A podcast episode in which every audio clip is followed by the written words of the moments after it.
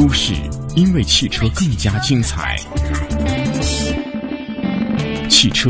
因为都市更显魅力。繁华都市，绚丽车坛，欢迎进入《都市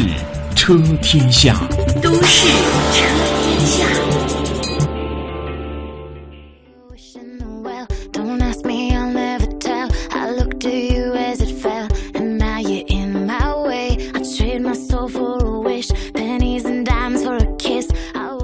欢迎各位好朋友继续守候在收音机旁。您这里正在收听的是中央人民广播电台华夏之声的《都市车天下》。大家好，我是鹏飞。大家好，我是徐静。刚才在歌曲之前呢，我们是跟大家来介绍了一下我们的车市风向标当中。最近啊几天有新车上市的消息，有改款的消息，同时呢也说到了呃车企的前期的销量啊，包括啊日系的、韩系的、德系的哈、都是有下滑的趋势。嗯，那是不是这就意味着我们的新能源汽车会有一个良好的发展呢？的确啊，不光是在销量上，而且在政策上哈、也是加速啊新能源汽车的市场布局了。嗯，我们来看一看这个相关的情况哈。对，呃，就在昨天、前天啊，嗯这个京津冀三地呢签署了协议，到二零二零年形成的以高速公路为主干的京津冀区域一体化的电动汽车公共充电网络，呃，可能会全面的部署。那么国家层面的电动汽车充电基础设施指南，还有充电基础设施建设指导意见，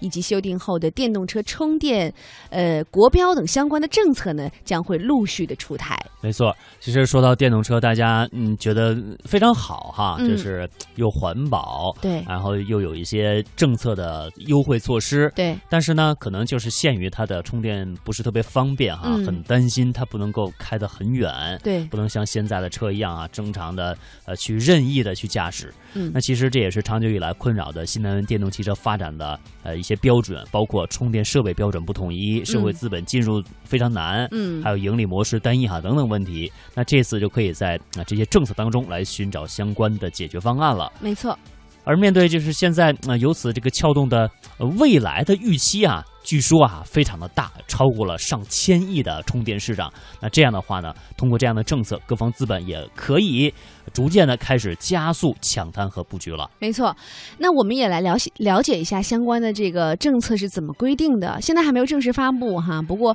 呃已经有一个趋势了。那么这些文件呢，对于未来的充电基础设施的建设目标呢，进行了一个呃具体的量化。呃，计划到二零二零年呢，国内的充充换电站的数量呢会达到一点二万个，充电桩呢会达到四百五十万个，电动汽车和充电设施的比例从现在的四比一将提升到接近标配的一比一。那整个充电市场的规模呢，将会超过一千亿元。没错，呃，大家也都知道啊、呃昨天呢是我们有一个好消息哈，也是让国人非常振奋，就是二零二二年哈，嗯对啊、北京和张家口呢将会举办啊、世界奥林匹克的冬季运动会啊，对那这样呢，北京也是创造了历史，就实现了啊、第一个历史上啊全世界来说呢，呃，唯一举办夏季奥运会和冬季奥运会的城市。对，那当然，这个我们看到了充电市场的布局，我们也看在朋友圈、微博上来转发。为什么啊？二零二二年举办奥运会，嗯、会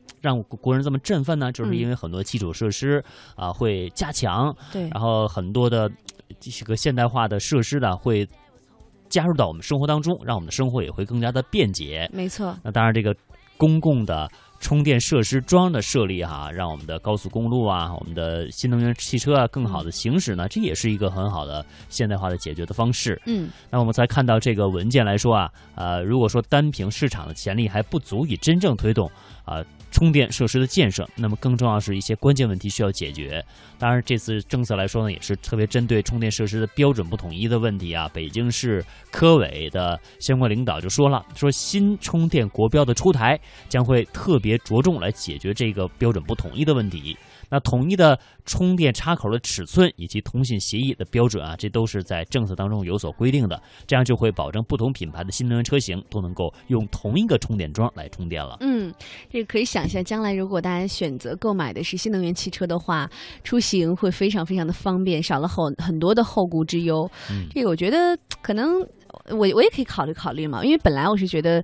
它是很不方便的哈。买了以后，这个后续麻烦。啊，对又得找自己品牌车型的充电桩去充电啊。对，我觉得可能对于女孩来说呢，要操这么多心啊，觉得嗯 这个很复杂。但是我觉得未来呢，到二零二零年哈，我们这些都不是问题了。嗯所以只要你想，你你你愿意买，我觉得这个后续的这些问题呢，我们大家这个社会上都可以帮你进行解决。哎，嗯，这说到了这充电的盈利模式啊，嗯其实呃，可能很多朋友也在问哈，就是这种这种投资能收到回报吗？那我们的相关人士哈也介绍说，这个呃收取充电费的盈利模式呢，在可预见的时间里确实是很难盈利的，所以国家呢也是进行了大力的扶持，那么进行一个总体的规划设计，对于这个充充电的设施呢会有资金补贴，所以从这方面来讲呢，大家不用担心。嗯。